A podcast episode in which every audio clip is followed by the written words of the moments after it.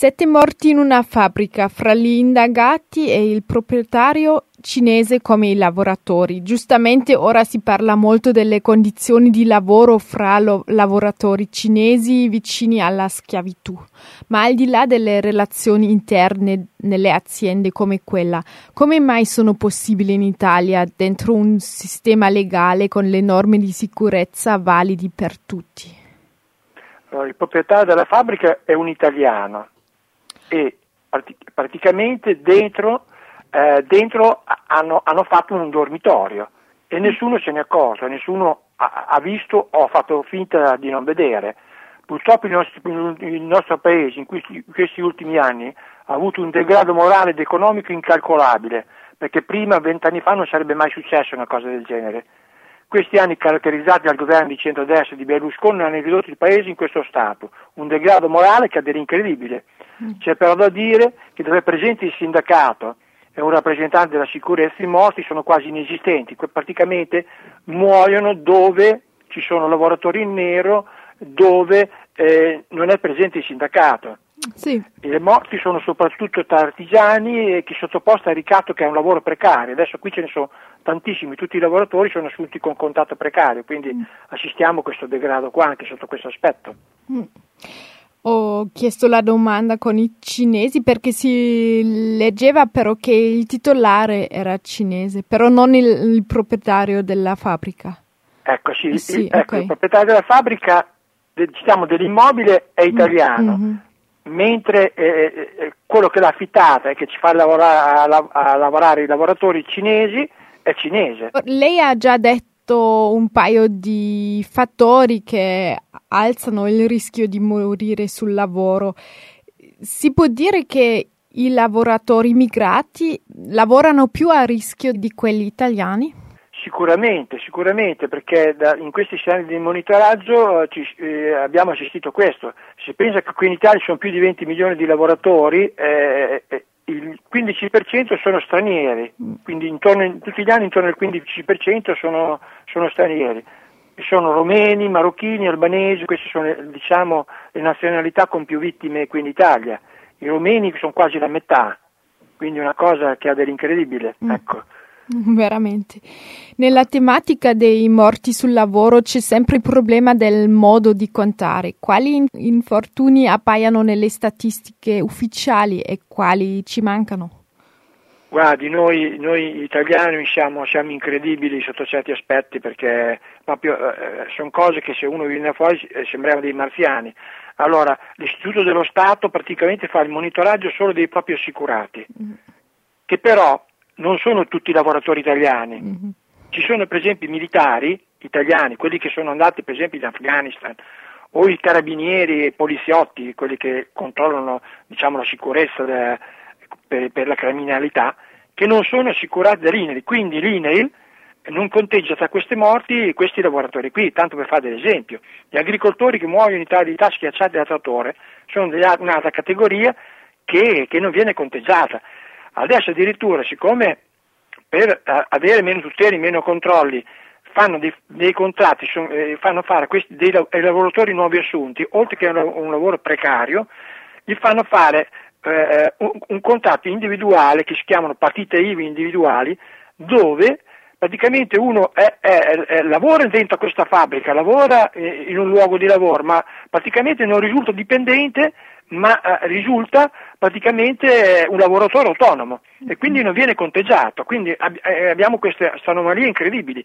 Io sto combattendo contro, contro, tutti, contro i media, contro il Parlamento italiano, praticamente anche il nostro capo dello Stato, devo dirlo con, con molta tristezza, è tratto in inganno da questi dati, che sembra che qui in Italia i morti sul lavoro calano in continuazione, calano in continuazione tutti, mentre in realtà sono sempre, sempre quelli, quindi vuol dire che, che, che, che, questa politica qui non serve a niente, perché tra l'altro lei, vi voglio dire proprio con, con, con, grande meraviglia anche da parte mia, ma questo istituto per, per la sicurezza spende centinaia di milioni di euro ogni anno, con dei risultati che non si vedono, perché vengono dirottati i soldi in una maniera eh, che ha de, de, dell'assurdo.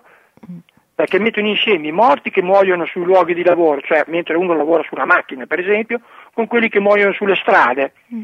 ma quelli che muoiono sulle strade sono un'altra cosa, mm. sono assicurati mentre vanno e tornano dal lavoro, ma però se permette uno che muore lavorando è un'altra cosa che muore perché ha un incidente automobilistico mentre va e torna dal lavoro.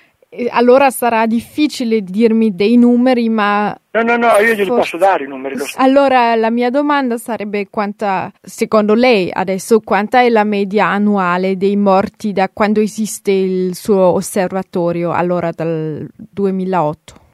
Allora, facendo quella premessa che l'ho fatto prima, che l'Istituto Italiano assicura, quindi considera morti sul lavoro anche i lavoratori che muoiono sulle strade, mm-hmm mentre vanno e tornano, non so in Germania se la normativa è simile, è sono simile, assicurati sì. eh, così. Allora, io ho uh, monitorato dai 500 a 700 morti, le faccio una media così grossolana perché non posso dirmi specifico ogni anno perché le farei perdere tempo, sui luoghi di lavoro, mm-hmm. ma però ce ne sono altrettanti che sono considerati per lo Stato italiano morti sul lavoro, però che muoiono mentre vanno e tornano dal lavoro. Non so mm. se sono chiaro. Sì. Ecco. Sì. E 500 di questi lì l'anno, l'anno scorso, il 2012, ha contato 790 morti sul lavoro, di cui 400 e 409 in itinere, cioè nel percorso casa-lavoro e lavoro-casa, quindi sono morti per loro eh, poco più di 300 lavoratori, mentre io, io, in realtà ne ho conteggiati oltre 600, sono 623 per l'esaltezza, quindi quasi il doppio, perché? Perché si spiega perché loro, moltissime categorie, eh, non, le, non, le, conteggiano tra i loro morti, ma se non muoiono per, per questo istituto dello Stato, non è che i morti non ci sono. I morti ci sono sul lavoro. Non so se è possibile dirlo in poche parole, però cosa dovrebbe cambiare per rendere il lavoro più sicuro, secondo lei? Allora, soprattutto che ci siano più controlli. Mm. Qui nel caso di Di Prato si è visto benissimo che i controlli non sono stati fatti, quindi mm. qui dovrebbero essere messi sotto indagine dalla magistratura, tutte le istituzioni locali, a partire dalla regione e, e, e da quelle comunali, perché, noi, perché, lì è una cosa che è diffusa così.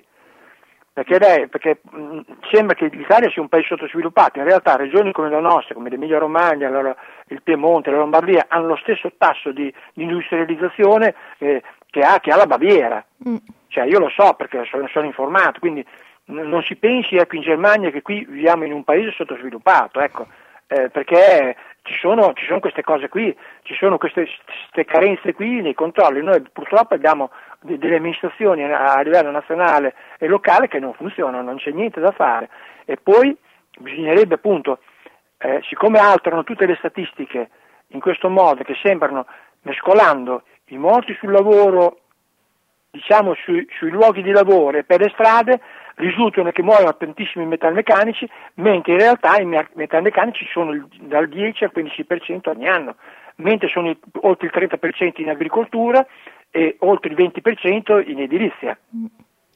Addirittura in edilizia anche queste false partite IVA cominciano a lavorare così, della gente che lavora per un'azienda eh, non risulta che un, come lavoratore proprio, quindi non risulta neanche questo nelle statistiche ufficiali. Poi non so se ho finito perché devo dire un'altra cosa gravissima, che è scandalosa. Sì. sì. Non so se eh, sono stato chiaro in questo, in questo passaggio. Eh, quindi maggiori sì. controlli, che le risorse del, di questo istituto, quindi dello Stato italiano, si spendono meglio e, vanno, eh, e che vadano indirizzate verso le categorie che hanno bisogno, non i soldi distribuiti a, a pioggia a chi fa una richiesta eh, che, che non si sa cioè, è una cosa incredibile perché parliamo di centinaia di milioni di euro, mm. cioè, um, che noi stiamo qui adesso a patire no, per, per, stare dentro i parametri europei per, per, per, 500 milioni di euro quando tutti gli anni si spendono questi centinaia di milioni così senza ottenere nessun risultato. E adesso la tragedia di Prato muoverà qualcosa verso il positivo? No, no, guardi, no, non ha mosso niente, qui, qui abbiamo una classe dirigente che è una cosa vergognosa a partire dai partiti politici, a partire eh, dal, dal, nostro Parlamento, perché eh, tutti gli email arrivano, non c'è stato nessuno che si è degnato di prendere in considerazione quello che scrive, perché ci sono degli interessi sotto eh, politici eh, di altro tipo che non voglio dire che praticamente alla fine diventerà tutto un po' di, un po di casino, come si dice qui in Italia per qualche giorno, poi tutto, tornerà tutto come prima. Mm. C'è una cosa che volevo dire che è gravissima, che è gravissima e che anche qui non riesco a smuovere nessuno. Il terremoto c'è stato in Emilia, si ricorda, sì, no? Sì, certo. Ecco, sono morti soprattutto dei lavoratori. Cosa ha messo in luce questo? Che qui sono zone industriali costruite mm, negli anni 80, 70, 80 e 90. I capannoni che ci sono ancora qua in giro, ma non solo qui in Emilia Romagna, ma che ci sono in tutte le altre, praticamente le altre regioni industrializzate, ma anche le meno industrializzate, sono costruite con quelle prerogative lì. Quindi se, se capita un altro terremoto, eh, c'è la possibilità che crolli tutto. Se non capita un sabato sera, di notte, dove praticamente c'era solo qualche turnista, ma capita di giorno, quando ci lavorano dentro sotto migliaia di lavoratori, ci assisteremo a delle autentiche stragi e non mi risulta che nessuno faccia i controlli. È uno scandalo che ha dell'incredibile. Io però nel mio piccolo non riesco a fare niente. Sa cos'è il problema vero? Che nel Parlamento italiano non c'è più nessuno che rappresenti i lavoratori. La, la, la, la tragedia vera è quella lì. C'è solo un operaio che è uno di quelli sopravvissuti della ThyssenKrupp, un operaio che l'ha strumentalizzato, l'ha messo lì nel Parlamento italiano ah, sì. ed è l'unico operaio. Abbiamo un Parlamento così.